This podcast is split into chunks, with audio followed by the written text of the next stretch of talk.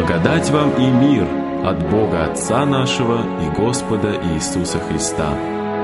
В эфире ежедневная радиостраничка «Путь, истина и жизнь».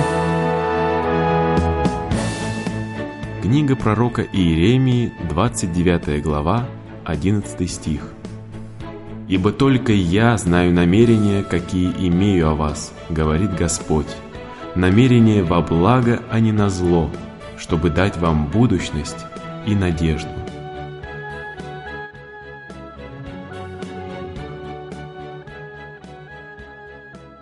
Путники устали от долгой дороги.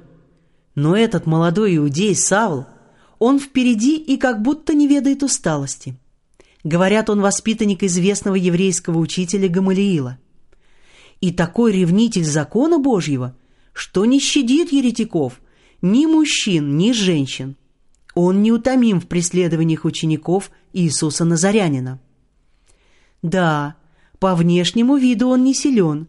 Откуда такая у него неутомимость? Савл оглянулся. Он увидел усталость на лицах воинов и решил их подбодрить. «Уже скоро Дамаск. Мы поймаем всех еретиков и приведем их связанными к первосвященнику.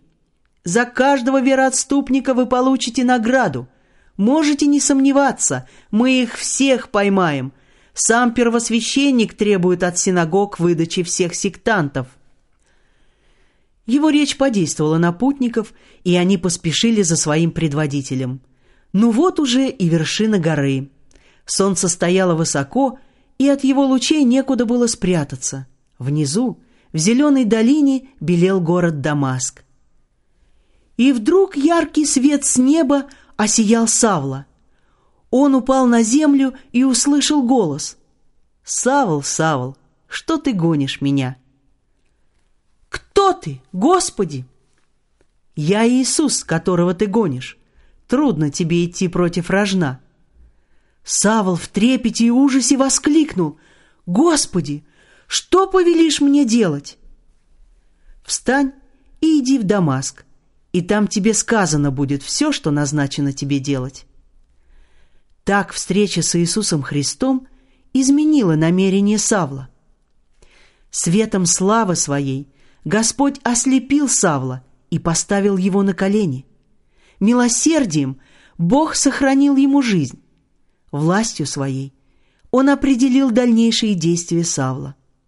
И Савл покорился. Он понял, что Иисус – действительно Мессия, обещанный Богом. Удивительно, как разошлись его ожидания с тем, что произошло. Мог ли Савл представить, что путешествие в Дамаск изменит всю его жизнь? Что он, ревнитель Моисеева закона, ярый противник учения Иисуса, станет проповедником благодати Божьей, самым преданным служителем и апостолом Иисуса Христа – но Господь сделал это. Он остановил своего жестокого гонителя и призвал его к служению. Почему же Господь призвал к служению Савла? Разве можно довериться этому человеку, который безжалостно терзал церковь, мучил христиан, принуждал хулить Иисуса? Оказывается, Бог уже предизбрал Савла, чтобы тот познал волю его – увидел праведника и услышал глаз из уст его, чтобы быть ему свидетелем пред всеми людьми о том, что он видел и слышал. Господь каждому из нас говорит, «Ибо только я знаю намерения, какие имею о вас, намерения во благо, а не на зло».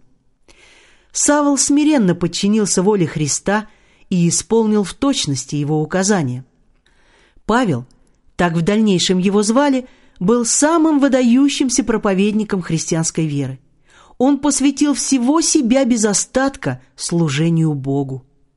Послушайте, как лаконично, но емко выразил он основу своей жизни.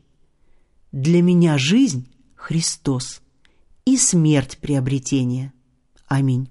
Вдали от Бога я блуждал, теперь иду домой.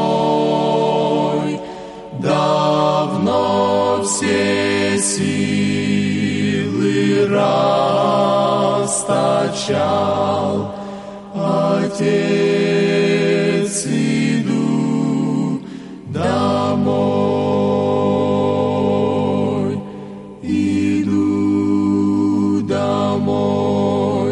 Домой,